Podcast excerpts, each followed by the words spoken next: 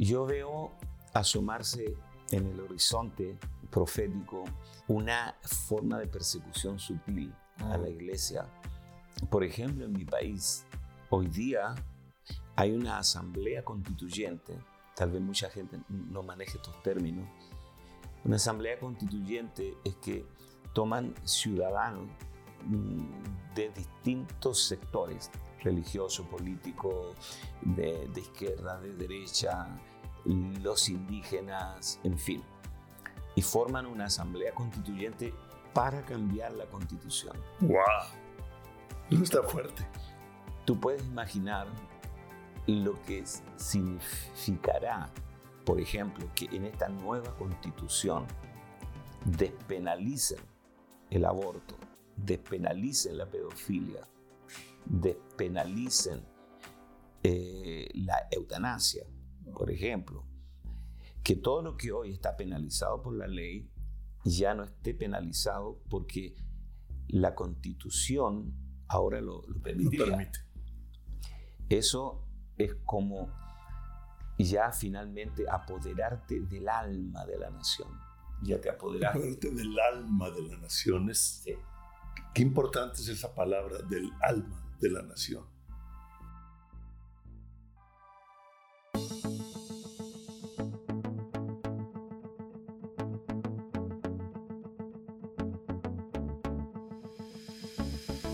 Tal? Muy bienvenidos una vez más a este programa de siguiente página de pensamientos y diálogos en donde muchas, en muchas ocasiones tengo invitado. Entonces ahora tenemos la oportunidad de formar un diálogo. A veces nomás son pensamientos que yo comparto, comunico. Y uh, la idea, como he hablado de este programa, donde usted o tú Puedes ver más de nuestro material, está en siguientepágina.com o nextpage.com. Creo que la siguiente va a ser en inglés, me voy a atrever. Uh, en Spanglish. y para mí es un gusto, un placer. Bueno, mi nombre es Palemón Camus y es un gusto uh, enorme uh, tener a un amigo del corazón, un amigo de la familia, realmente de Lucas Márquez un pastor chileno, a quien yo respeto en gran forma, es alguien con una enseñanza que a mí me encanta. Cada vez que hablamos yo saco, yo saco ah, apuntes, saque de una vez su libreta y tome apuntes, porque la revelación y lo que él tiene desde que lo conocí como pastor, y después nos invitaste, Lucas, a Chile, estuvimos ahí con el grupo de jóvenes. Sí, hermoso hace ya cerca de 20 años. ¿Cómo pasa el tiempo? Y seguimos igual. Ah. Nomás los hijos y los nietos, ¿verdad? Crecen, pero yo te veo muy bien. No, no he visto a, Ana María estos días, no he tenido el gusto. Tu esposa, que es increíble, mujer, nos trataron como, como reyes allá. Entonces, pues quiero presentar a Lucas Márquez. Lucas, y ahora te presentas tú, quién eres, lo que estás haciendo, etcétera, etcétera. Sí, claro.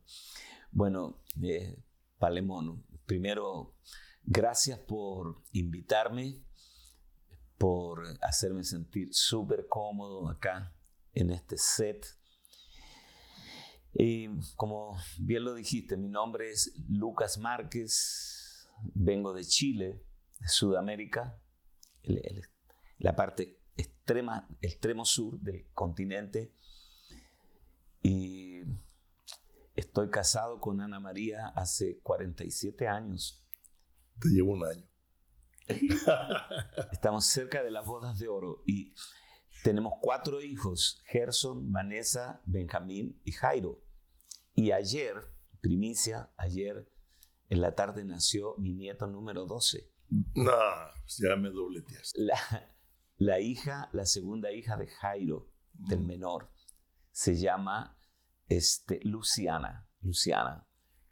Bellísima. Él se casó con una mexicana, me dijiste, ¿no? Sí, con, se, se casó con Jessica Cantú de Monterrey. Así que tenemos ya varios nietos, mitad chilenos, mitad mexicanos. se va mejorando la raza. Va mejorando, se va mejorando.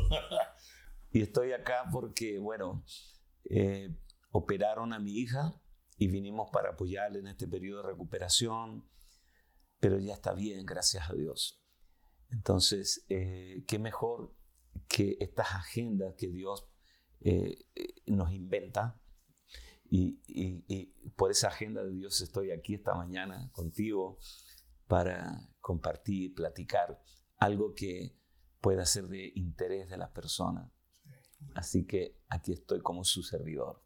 Gracias, gracias Lucas. Y tú me comentaste que para salir de Chile habían necesitado una, un cierto permiso especial por toda la situación de la pandemia, no sé. Platícanos uh, cómo está la situación en Chile, cómo está la iglesia, cómo ha funcionado, cómo está la situación de gobierno, sociedad, háblanos de... Sí. Porque no nos llegan muchas noticias, danos tú. Bueno, eh, Chile en general, Sudamérica, que es lo que más conocemos, ha tenido muchas restricciones con, por causa del COVID-19. Y puntualmente Chile cerró sus fronteras y recién las está abriendo gradualmente. Entonces, no se podía salir de Chile sin que hubiera una razón humanitaria. Razón humanitaria. Sí, o algo de mucho peso. Entonces, los médicos que operaron a mi hija aquí en Dallas eh, tuvieron la gentileza de enviarnos un certificado de, que, de la operación y la fecha. Eso más las dos vacunas que tuvimos que ponernos, eh, también eh, hacernos un PCR 42 horas antes de salir, con todo eso llegar al aeropuerto para que la Policía Internacional te dejara salir. Así que gracias a Dios pudimos cumplir todos los requisitos y estamos acá. Con respecto al proceso de este año y medio de, COVID en, Chile, ha sido lo que el gobierno ha llamado el programa de paso a paso. Han abierto un poco los espacios eh, eh, comunes como los moles, supermercados, negocios, los han vuelto a cerrar porque han habido rebrotes y luego abrieron de nuevo y así. Ha sido este año y medio. Eh, en, las rutas, por ejemplo, de mi casa, de Viña del Mar a Valparaíso, eh, suelen haber aduanas sanitarias. Wow. Donde está el ejército, la policía, porque para salir de casa tú tienes que a través de internet conseguir un permiso de la policía. Entonces, tú consigues el permiso, lo bajas en el celular y cuando te paran en esa aduana, tú tienes el permiso.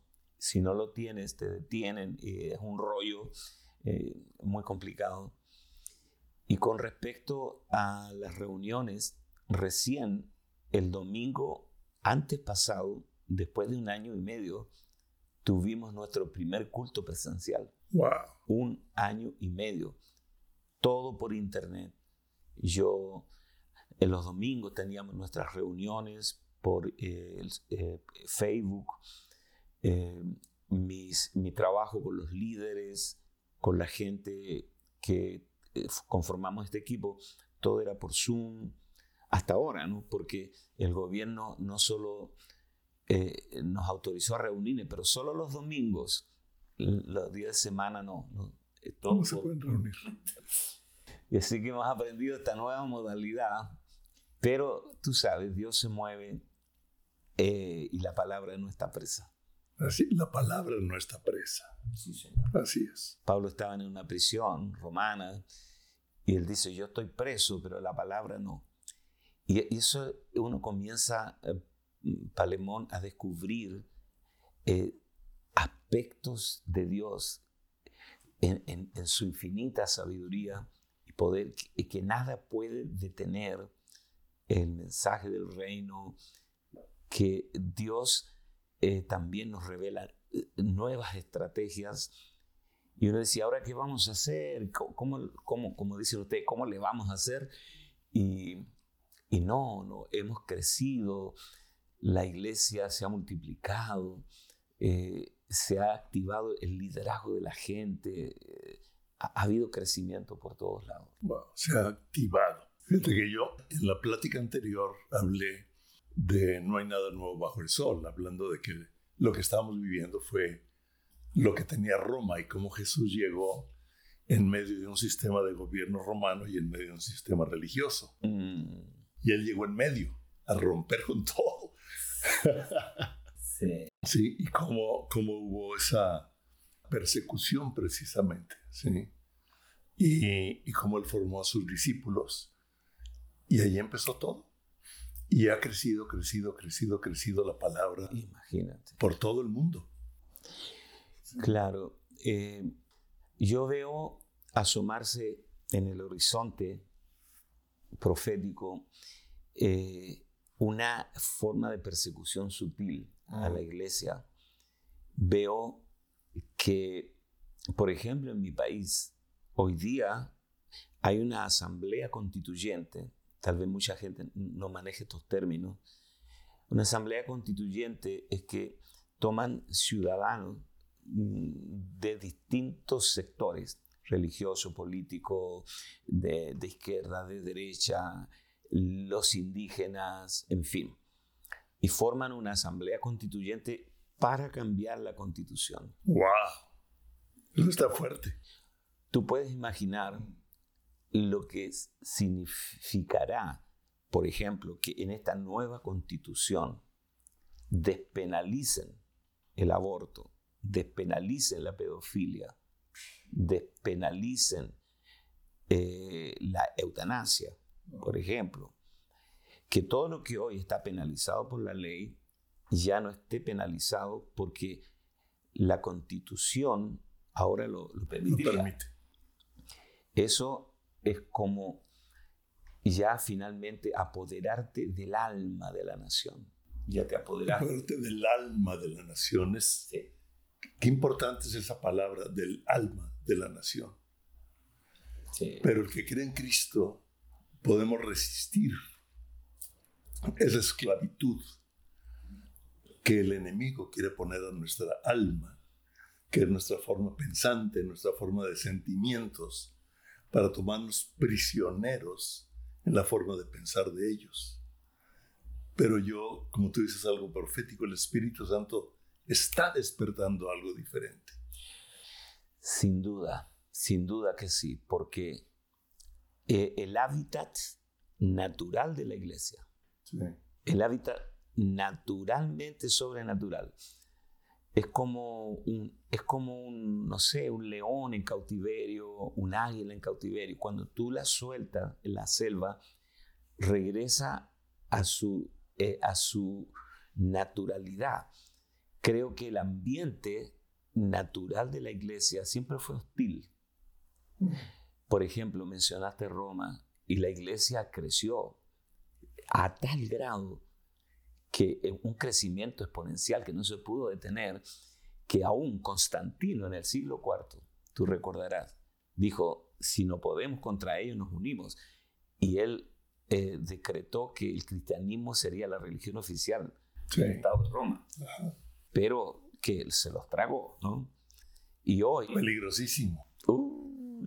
Y hoy creo que la iglesia de- verdadera, la iglesia de Cristo, está recuperando ese salvajismo en el sentido correcto, ¿no? Eh, de, de la, de la naturaleza divina que, que puede so- caminar, sobrevivir en medio de situaciones extremadamente adversas. Y estamos viéndolo por todos lados. Entonces, lo que yo veo es que eh, en estas ideologías, ideologías, en, esta, en el globalismo, por ejemplo, un día este, me, me puse a estudiar eh, esto de la ventana Overton. Yo no sé. si- ¿Ventana qué? ventana Overton. La ventana Overton eh, es una estrategia de cinco puntos. Cómo transformar, cómo transformar lo impensable en algo aceptado y legalizado. Wow. Por ejemplo, La pedofilia. La pedofilia hoy es impensable que se legalice, pero a través de cinco pasos que, que, que lo creó el, un, un, tal Overton, una de las mentes brillantes de este país. ¿De cuál país? De este país. ¿De Estados Unidos? Sí. Sí. Eh, eh, Overton. El, el, primero, se trata de meter una idea que quede flotando en la conciencia colectiva. ¿no? Eh, imagínate, canibalismo, por ejemplo. Sí. ¿Quién pensaría hoy en el canibalismo, comerse a otro ser humano? Entonces ellos lanzan la idea, después buscan antecedentes históricos de tribus que se, comían a los seres humanos. Segundo punto. Tercer punto, personas famosas, famosas del famosas, mundo, sí. que han practicado canibalismo. Artistas de Hollywood, escritores, filósofos. En ¿Eh? el arte. En el arte. Los pensadores. Sí, los líderes de opinión. Sí, líderes de opinión. Y luego, Palemón, lo proponen al Congreso como una ley. ¡Wow! Entonces comienza ya a ser aceptado y finalmente se legaliza. La ventana Overton ha sido la estrategia que se ha usado en este tiempo para legalizar todo lo impensado para aceptarlo. Ahí tenemos, por ejemplo, el matrimonio igualitario, eh, se casan dos mujeres, adoptan hijos, todo eso que no, no se podía imaginar eh, 50 años atrás, hoy día es normal. Lo estamos viendo en películas, en programas y unos programas supuestamente muy limpios.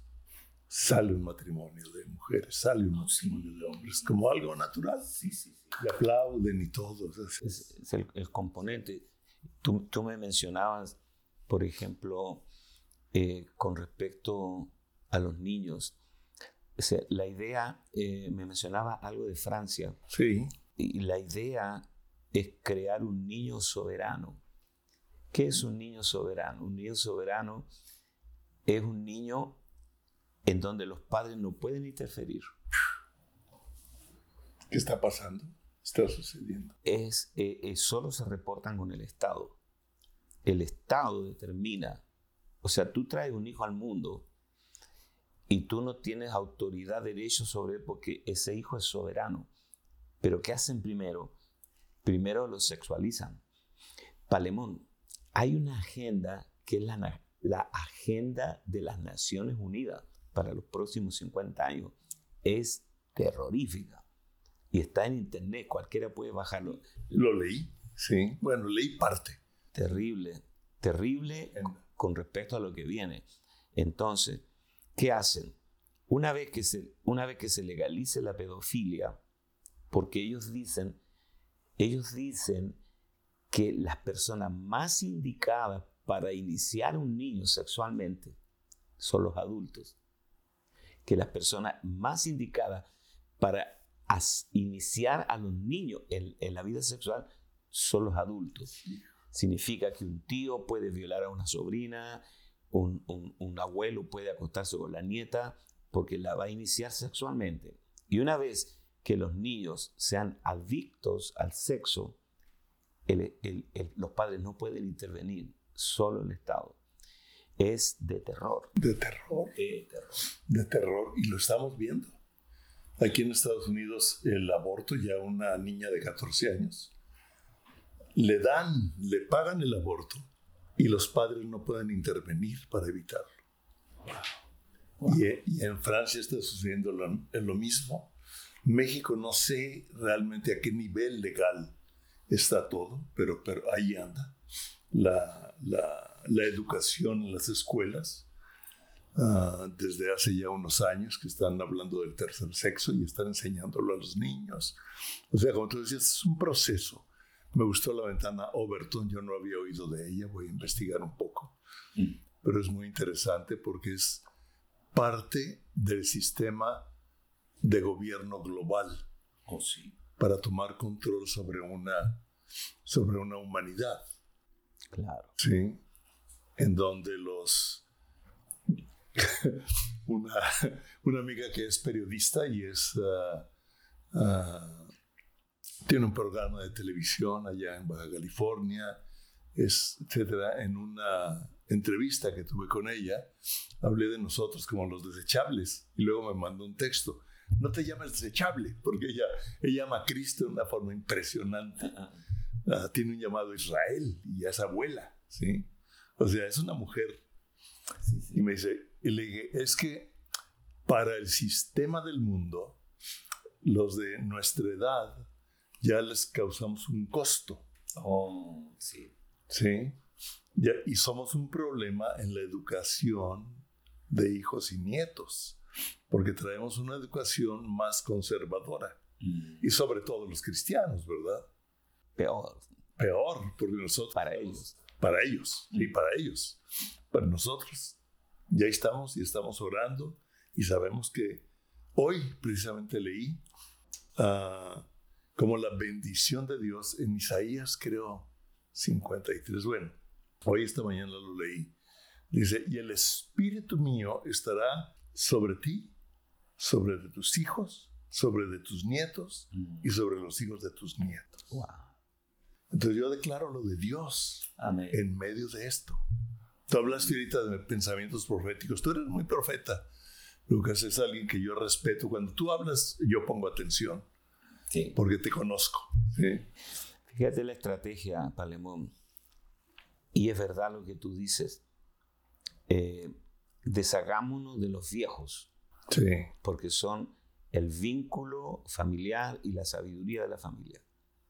La- no necesitamos esto porque estamos reseteando, el reseteo. Esa es la palabra que usan. Es como un computador que le entró un virus, lo vamos a resetear completamente de cero. Ellos hablan del reseteo mundial. Wow. Vamos a escribir, nosotros vamos a escribir la historia, porque la historia está mal contada. ¿Están eliminando la historia? Eh, Sí, señor. Están eliminando, están eliminando todo, todos los valores. Entonces, las universidades Sí.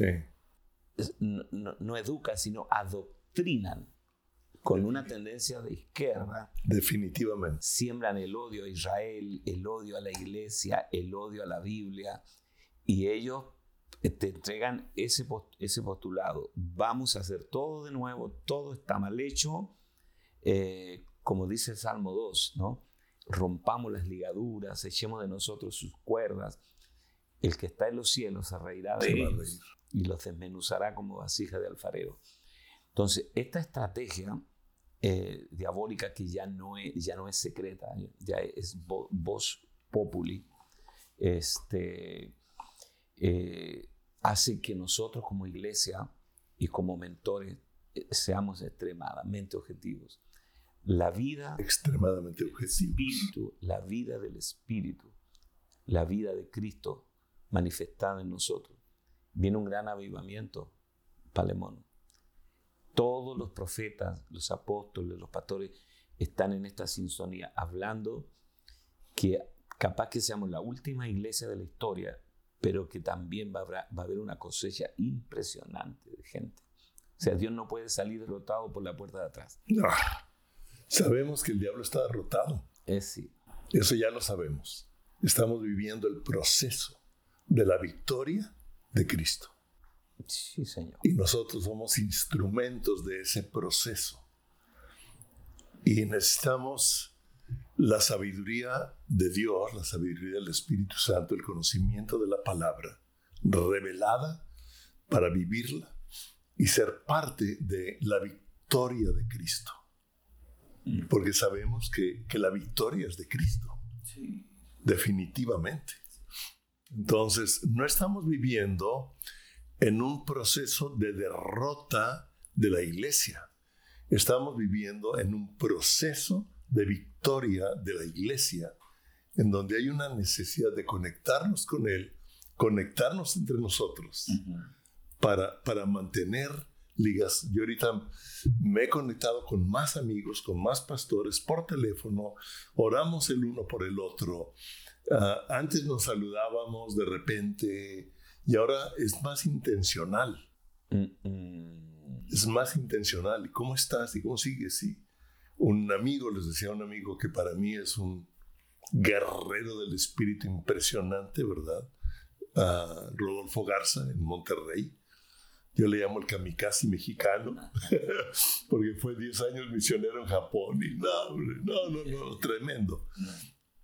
Entonces le hablo, ¿y cómo estás? Me dijo, no, hombre, con ganas de tirar la toalla por todo lo que está viviendo, ¿no? Esto, esto, esto. Y terminamos orando. Nos necesitamos, ¿verdad? Etcétera. Entonces nos necesitamos, Lucas. Y iglesia, tú que estás oyendo, necesitas tomar esa conciencia. Es más, hoy lo leí en ah, Efesios 4. Mm. Sí, porque mi religión, muchos que ya me conocen, es mi café con mi Biblia en la mañana. y le llamo religión porque eso es como una costumbre. Cristo no es una costumbre, Cristo es algo diario en nuestra vida. Entonces mi religión es la Biblia y a veces me llegan mensajes de otras personas, hay versículos que, ah, ok, otros digo, mm", eh. sí. Y hoy leyendo, ah, estaba leyendo el Salmo 4 precisamente, mm.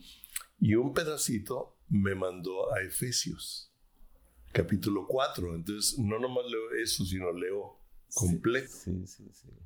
y nos invita a apoyarnos unos a otros. ¿sí? A vivir de acuerdo a Cristo. Dice, y el que no trabaja, trabaje para que ayude al necesitado.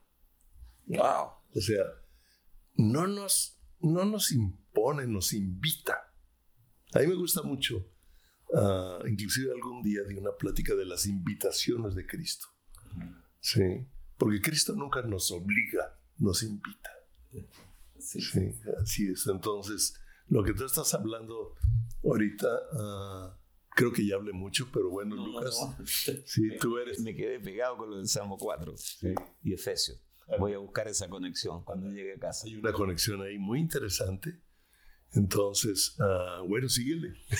sí, lo que sucede es que muchos cristianos eh, en alguna etapa de su vida convirtieron la salvación en una experiencia personal, individual e interna. O sea, para uso privado. En cambio, todo el pensamiento de, de Dios es corporativo. Somos un cuerpo, miembros los unos de los otros, no somos una totalidad en sí mismo, somos parte de un cuerpo, que es la iglesia y miembros. Entonces, nos nutrimos, y, el mismo Efesios, Pablo dice que este cuerpo está unido por las coyunturas que se ayudan mutuamente según la actividad propia de cada miembro. Y, esto de, de este feedback que se está provocando ahora, de, manera espontánea, pero dirigida por, por el Señor, de conectarnos, de llamarnos, de usar las redes para orar juntos, eh, grupos inmensos de intercesión. Mira, yo tengo todos los lunes, miércoles y viernes una enseñanza, y ahora estamos tratando la vida de Abraham en Génesis. Eh, tenemos aproximadamente 700 personas conectadas en directo de los cinco continentes mm. y gente que yo no conozco presencialmente, pero que oramos juntos. Eso no hubiera sido posible antes de la pandemia, porque primero yo veo que nosotros, los de nuestra edad, los desechables, como dijo, este, los de nuestra edad. Para el mundo somos desechables, para el cuerpo de Cristo. Los de nuestra edad eh, somos como eh, inmigrantes en el tema del Internet. Nuestros hijos son nativos, nacieron en esto. Entonces nosotros todavía no vemos el enorme poder de penetración que tienen las redes. Y yo lo he estado comprobando eh, gradualmente en esta, en esta pandemia. Pero qué bueno, qué bueno que desde el Espíritu, desde el Espíritu, donde mora el Espíritu Santo, pueda haber un fluir y que las redes solo sean el instrumento para que viaje este fluir y nos conectemos así en amor. Entonces, eh, está sucediendo algo hermoso con respecto a la unidad del Espíritu. ¿Tú te recuerdas cuando Pablo le decía a los hermanos, yo estoy ausente en el cuerpo, pero presente en espíritu, gozándome y viendo vuestro buen orden? Estoy ausente en cuerpo, no es presencial, pero, pero estoy presente en espíritu. Es una dimensión Palemón, esto no es, esto, esto es profundo, porque es una dimensión como eh, que supera la, señal del Wi-Fi. Tú llegas a un lugar, dices, ¿cuál es la clave? Te echas al Wi-Fi y ya está conectado al mundo. Eh, la dimensión del espíritu, yo creo que es todavía un territorio no explorado totalmente por nosotros. Eh, vamos a tener unas experiencias espirituales terribles en Dios Sí, Señor. fíjate que Rodolfo Garza nos habló de eso, que nuestra experiencia en Cristo es mayor que la tecnología y el Wi-Fi. ¿Verdad? Sí, y lo oímos como muy loco. O sea, espérame tantito, pero lo que tú estás diciendo ahorita confirma, suma nuestra necesidad de conectarnos al Espíritu yo no había visto ese versículo en la forma en que tú lo estás poniendo ahorita. Ausente en el cuerpo, pero presente en espíritu. ¡Wow! Y, mira, Pablo dice... Muy actual. Fíjate, ausente en el cuerpo, presente en espíritu, mirando y gozándome de ver vuestro buen orden. ¿Cómo? O sea, la, ¿cómo se llama? La, eh, ¿Cómo se llama esta, esta línea de la... Los cientistas, los espiritualistas eh, dirían, no, no, no, no, eso es viaje astral. Sí. Lo que pasa es que esta gente nos robó esa dimensión a nosotros, eso es nuestro. Eso es nuestro. Nos robaron el arco iris. Sí. ¿Eh? El arco iris es la señal del pacto que Dios hizo con Abraham. Así es. Y nos robaron el arco iris para las comunidades gay y, el arco iris es la señal del pacto. Entonces, el, por ejemplo, tú ves a Felipe siendo transportado. Esas cosas vuelven a suceder ahora, no, son casos que nunca más van a suceder. El tener una percepción en el espíritu. Por ejemplo, en el viejo pacto los profetas decían, y el espíritu me llevó a un monte alto Explícame eso, ¿cómo sucede que tú, Palemón Camus, puedes ser llevado a una dimensión donde Dios te muestre cosas y vuelvas a la natural a decirnos, mira, muchachos, Dios me habló esto a mí, me mostró. Eso no se ha terminado, eso va a ser recuperado en este tiempo de pandemia. Y estamos hablando del Antiguo Testamento. Imagínate ahora que el Espíritu mora en nosotros. es como para decir, ¿y ahora qué viene? ¿no? Significa que los obstáculos que nos ha puesto el COVID-19 son travesuras de niño comparado con el poder que se va a manifestar en este tiempo. Los obstáculos del COVID-19 son travesuras de niño para comparado, comparado con el poder que se va a manifestar en nosotros. Me gusta eso tómalo porque se va a manifestar. Ahorita hay mucha gente asustada por el COVID-19, atrapada ah, con la vacuna, la no vacuna. Yo hablé de ello y, lo dejé en una decisión personal en su relación con Dios. O sea, ni a favor ni en contra, sino todo lo contrario. Cantifla. Sí. Entonces, uh, pero, pero hablo, algunos lo hacen por temor, otros... En el temor no está el verdadero amor. Y el verdadero amor de Cristo es por nosotros. Y nos ama con amor eterno. O sea, desde antes de la fundación del mundo ya nos amaba. Aún no nacíamos y ya nos amaba. Aún no pecábamos y ya había decidido perdonarnos. Por eso vino la cruz. Es, increíble. Nos, nos ama con amor eterno. O sea, su amor no puede dejar de ser. Y lo importante es, no sé cómo hacerlo, Lucas. Tal vez tú ahí puedas ah, decir más. Es pedirle a Dios, pedirle al Espíritu que me lleve a esa dimensión de su amor, a esa dimensión de su misericordia, a esa dimensión de lo que Él es, para participar de lo que Él es en medio de esta sociedad y para vincularnos como cuerpo.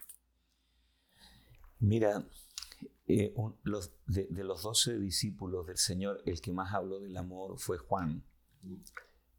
Y Juan escribió las tres epístolas.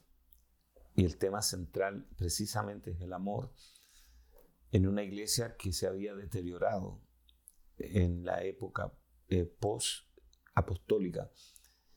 y Juan viene porque viste que el Señor encontró a Juan en la playa remendando redes, ¿no? Y, y, Dios el Señor lo dejó para remendar al final una iglesia que, que se había deteriorado. Y, y, cómo lo hace Juan, trae una fresca revelación del amor de Dios. Y él habla de que debemos ser perfeccionados.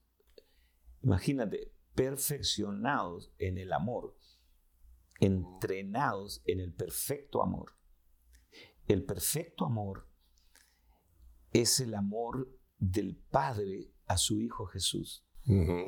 Fue lo que le dijo en el Jordán, este es mi Hijo amado. ¿Ves? Entonces, ese perfecto amor del que Jesús también menciona en Juan 17, dice, Padre, como me has amado a mí, también a ellos, para que ellos estén en nosotros. Entonces, este perfecto amor es el amor del Padre a su Hijo Jesús.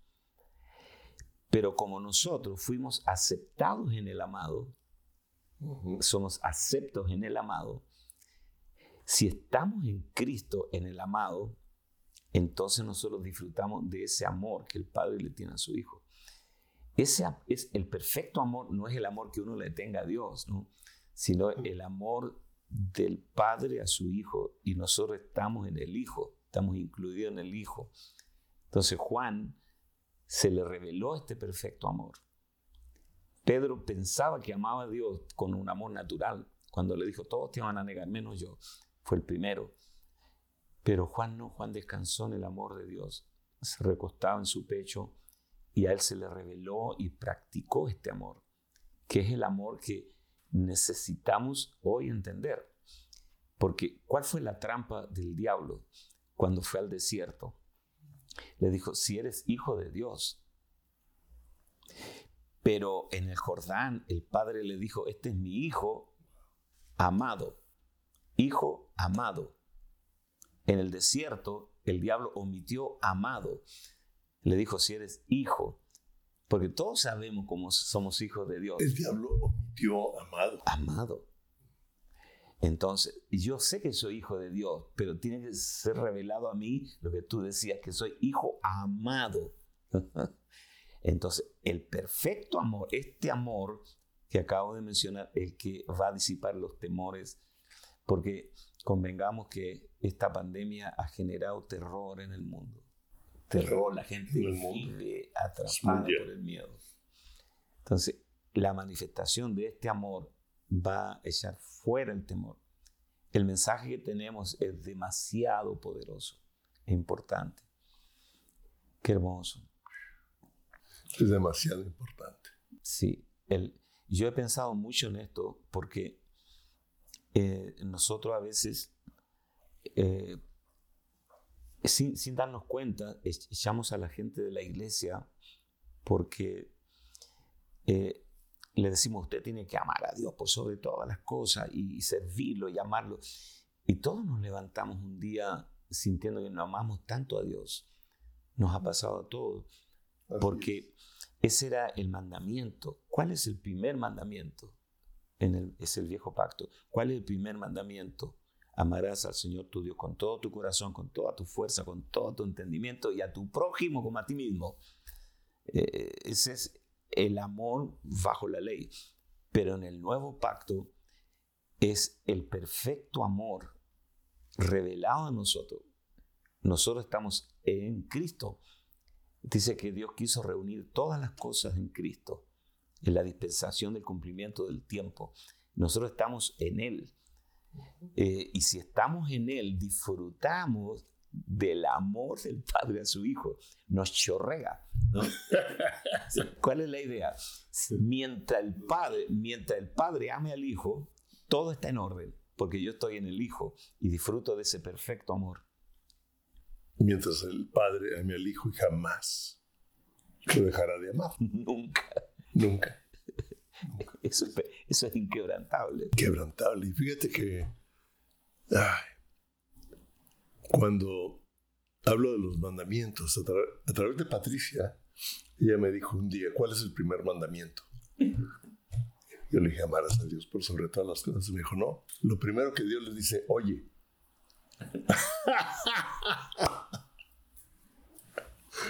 Oye, yo tengo que ver a Patricia antes de irme a Chile. Es una mujer tremenda. Tremenda, tiene una revelación que a mí me encanta. Sí, claro. Oye, Israel. Oye. O sea, es tiempo de oír a Dios.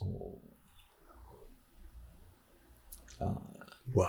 Para que se nos revele. Y sabemos que Jesús vino a cumplir los mandamientos por nosotros, no para que vivamos en libertinaje, sino que es para que seamos libres de la ley, pero la ley es espiritual. Exacto. ¿sí? Pero la ley no nos cambia, lo sabemos. Mm. Lo que nos cambia es la gracia de su amor mostrado en la cruz. ¿Sí? Lo digo, aquí, aquí hay una, una parte muy interesante en este libro mm. que te lo envié, nuestra sí, ah, vida, una obra de arte en, en proceso hay una parte, pero creo que lo voy a leer en otro siguiente programa donde, donde hablo de, eso. Ah, estoy al final de la cuerda y te lo recomiendo que lo leas ahí en, el libro que te lo mandé. Sí, ya la, ya la tengo conmigo la revista. Sí, pues este pasaje es impresionante porque es donde dice, comienza y dice, Sé que todos los mandamientos de Dios son espirituales, pero yo no. ¿No es esta también tu experiencia? y ahí continúa, ¿no? Sí. Como tú dices, yo me levanto algunas veces y Dios, yo no te amo como tú me amas. O sea, sí. ay, no, o sea, creo que todos tenemos esos momentos de nuestra carne, de nuestra lucha, de nuestra humanidad, de nuestras ganas de ir y, agarrar a golpes a, al fulano que está metiendo tal ley o está haciendo algo y, el Espíritu Santo me para, de muchas cosas, porque en mi carne es, sí. Sí, somos, somos limitados humanamente, no tenemos la capacidad de poder cumplir la ley de Dios. yo, he pensado, por todos los estudios que he hecho, que primero Pablo dice que la ley fue añadida, ¿no? La ley fue añadida. ¿Ah? Y algo que se añade no es parte del plan original. O sea, Dios nunca pensó dar la ley. Fue añadida por causa de las continuas transgresiones. Mm. Entonces, también Pablo dice que la, la promesa de que Cristo iba a venir a morar en nosotros fue hecha a Abraham 430 años antes de la ley. Entonces, eh, la, ley fue dada no para que el hombre la obedezca, sino para que la viole. Y al, y, al violar la ley, pueda comprobar su estado paupérrimo, ¿eh? su estado deplorable y, estando en ese estado de desesperación pueda correr a los brazos del Señor. la ley es el ayo para llevarnos a Cristo. Entonces, cuando tú has probado, has intentado cumplir la ley y ves tras vez fallas, caes en la cuenta de que no, no, no tienes la capacidad de hacerlo. Entonces, Cristo cumplió la ley completa y vino a morar en nosotros ahora como vida, como vida, para que Él, morando en nosotros y siendo formado en nosotros, sea la competencia nuestra para cumplir la ley. Wow. Porque en Romanos 8 Pablo dice, la ley del Espíritu de vida en Cristo Jesús me ha librado de la ley del pecado y de la muerte. Sí. Porque lo que era imposible para la ley, porque era débil por la carne. Sí. El problema no es la ley, el problema es la carne nuestra. Lo que era imposible para la ley, por cuanto era débil por la carne, Dios enviando a su Hijo en semejanza de carne de pecado, y a causa del pecado condenó al pecado en la carne. O sea, Él vino a resolver el tema de la ley y la carne para llevarnos a esta dimensión de ser uno con Cristo y que Él sea nuestra vida y esa vida Zoe, esa vida increada que habita en nosotros, nos da la capacidad de vivir en santidad. Si no, nadie podría, absolutamente. Lo que estás diciendo, Lucas, espero que usted lo esté tomando, es muy profundo, es muy sencillo y al mismo tiempo profundo. Sí, pero es una realidad que debemos ah, recibir. Si usted nunca la ha recibido y está viviendo en la ley, pídale al Señor que le revele lo que Lucas acaba de hablar y que está en la palabra de Dios. Lucas no nos está inventando una filosofía religiosa o una filosofía del cristianismo. Él nos está abriendo la escritura para que venga una revelación fresca a nuestra vida y tomarla. Sí, Señor. Todos hemos vivido Romanos 7.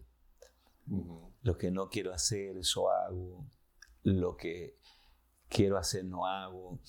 Eh, con la mente sirvo a Dios, con mi cuerpo al pecado.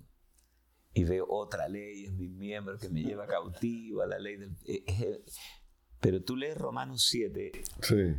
y en ningún versículo se menciona el Espíritu, porque es el hombre usando la fuerza natural para cumplir la ley y vencer el pecado. ¿Y cómo termina el, el Romanos 7? Miserable de mí, ¿quién me librará de este cuerpo de muerte? Luego salta a Romanos 8 y todo ese espíritu, todo ese espíritu, la ley del espíritu de vida y, y ser lleno del espíritu y ser ardiente en espíritu, todo ese espíritu.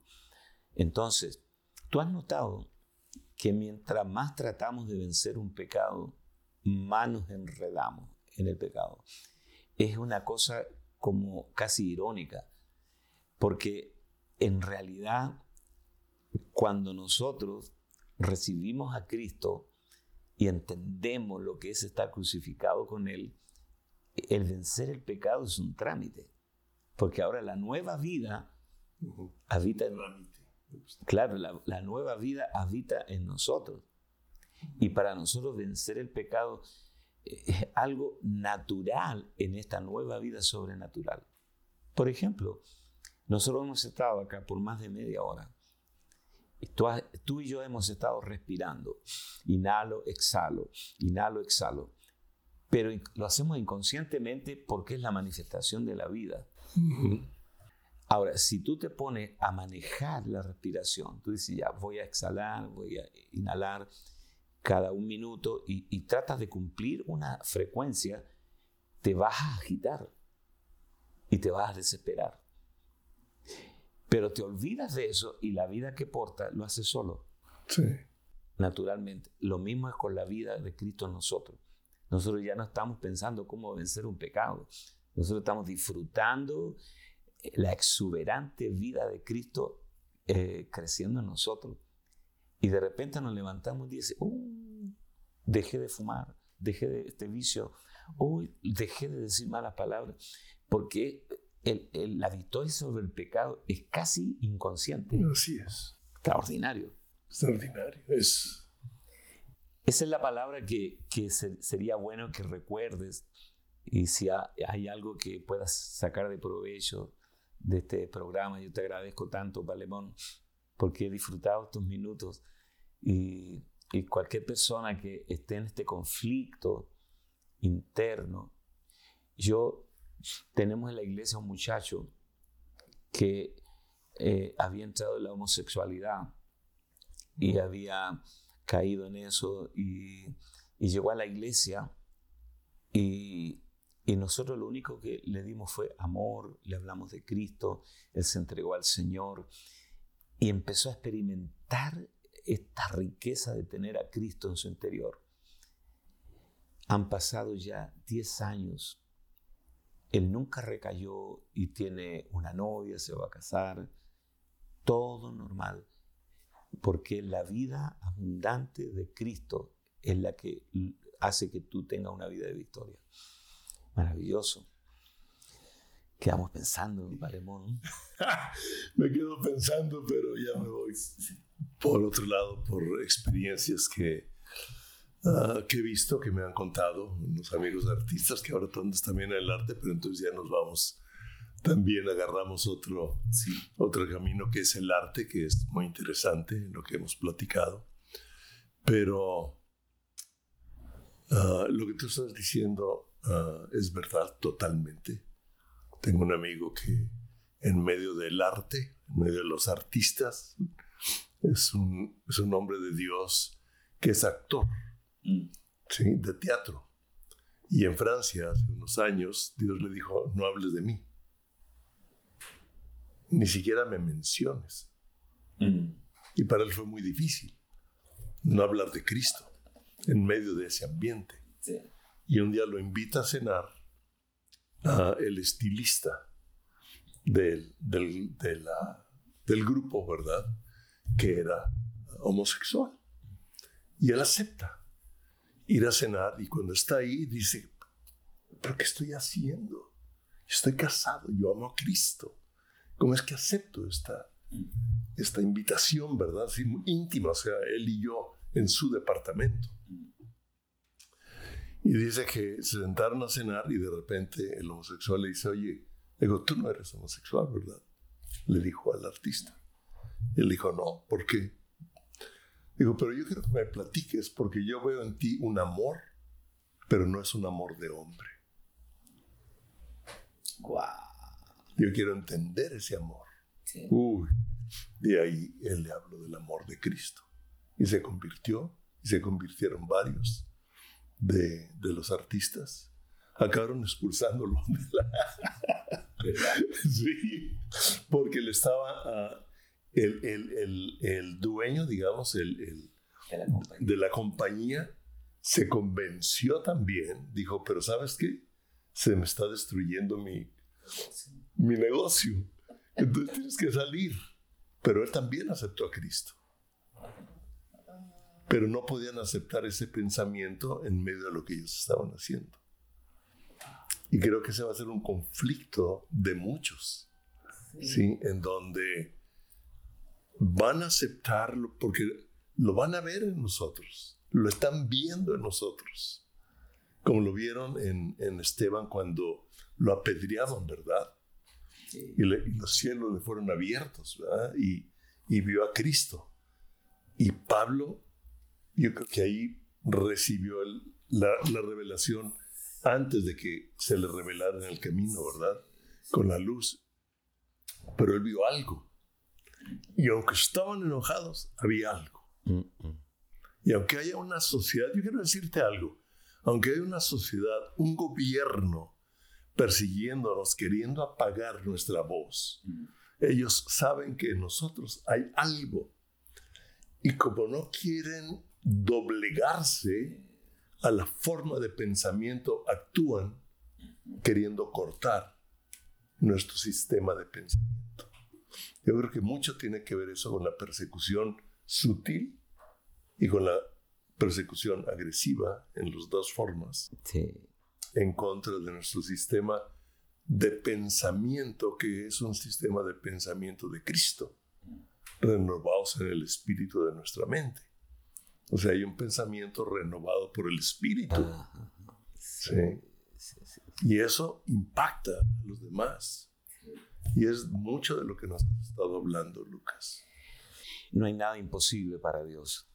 Eso fue lo que le dijo el ángel a Sara, que no podía tener un hijo a los 90 años. Dice, no hay nada imposible para Dios. Y hoy vamos a ver muchas, muchas vidas transformadas, gente muy importante en el mundo del arte, del cine, del deporte. Nosotros estamos ganando muchísimos futbolistas para Cristo y, y, futbolistas que son famosos y que hacen goles y, y, salen en las tapas de los diarios. Ellos están recibiendo a Cristo, están ganando a su familia, chicos llenos del Espíritu. Mm. A ti te sorprendería ver muchachos que juegan en las selecciones de su país, que son, juegan en los mundiales de fútbol. Ellos hablan en lengua, oran en las lenguas del Espíritu, alaban a Dios. Y ellos, donde van, llevan su Biblia en las habitaciones de los hoteles, le comparten a sus compañeros y, son alcanzados para Cristo y hay muchas vidas transformadas para el mundo. Estamos viviendo tiempos extraordinarios, impresionantes. Espero que Roberto Uzi vea este programa, si no le voy a decir porque él estuvo en la escuela de fútbol de los Chivas. Sí, pero ahorita está de pastor de jóvenes ah, en, una congregación con su papá. Entonces es impresionante lo que estás hablando. Mira, lo va a animar mucho. Ahora que mencionaste ahí, por ejemplo, en los Rayados de Monterrey, sí. Eh, jugaba Leandro Gracián. Él es un muchacho de nuestra iglesia ahora. Él es un, un, hombre que ama a Dios con su familia. Y Walter Elvite, que era un líder, una estrella en, el, en los Rayados de Monterrey, Walter Elvite también está eh, congregándose con nosotros. Son chicos que tienen claro que ellos son nueva creación y comparten con otros. Es un tiempo extraordinario. Lucas, nos podríamos seguir aquí conversando en una forma personal. Hay mucho que escuchar, mucho que aprender de ti. Sí, yo siempre aprendo. Gracias, pero yo quisiera que termináramos este programa con unas palabras de invitación o una oración. Yo sé que tú eres muy profético, con una oración que penetre por los medios y rompa lazos. Sí. Que llegue. Sí. Eh, con Dios no hay eh, casualidades ni, ni, coincidencias, hay diosidencias. Es una palabra que hemos inventado, diosidencias. Si Dios te guió para conectarte a esta transmisión, es porque Dios tiene un plan con tu vida. Así que allí donde quiera que estés, en tu habitación, en, tu oficina, en el comedor de tu casa, donde sea, puedes unirte a esta oración que vamos a hacer y, por supuesto, entregar tu vida al Señor. Es algo muy sencillo, solo un acto de fe, y eso va a marcar un antes y un después en tu vida. Padre, yo me uno a Palemón y también a Carlos, que está detrás de las cámaras en el acuerdo para bendecir la vida de tanta gente que será bendecida con este programa.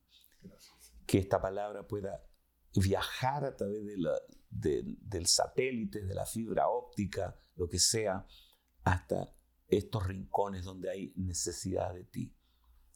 Nosotros los bendecimos y yo, yo bendigo la vida de mi amigo, el pastor Palemón Camus, a quien tú le has cargado el corazón para que pueda usar todos los medios para predicar tu palabra. Bendigo a Patricia, su esposa, que pueda experimentar una recuperación completa en sus huesos, en sus músculos, los tendones, los ligamentos.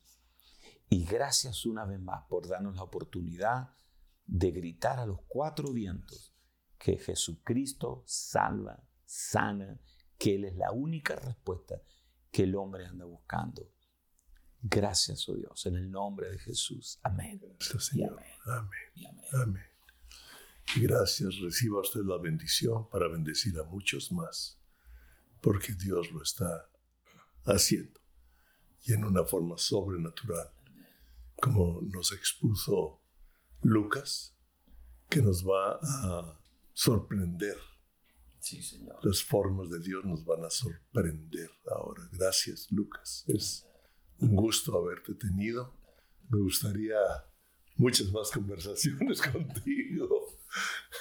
Como dices, nuestra humanidad está limitada. Sí. Nuestro tiempo está limitado. Gracias por escucharnos. Por estar este tiempo con nosotros, habiendo tantos programas, tantas oportunidades. Dios los bendiga y esta palabra produzca un fruto en su vida y en la vida de aquellos que usted va a sembrar la misma semilla, la de Cristo. Gracias. Dios los bendiga.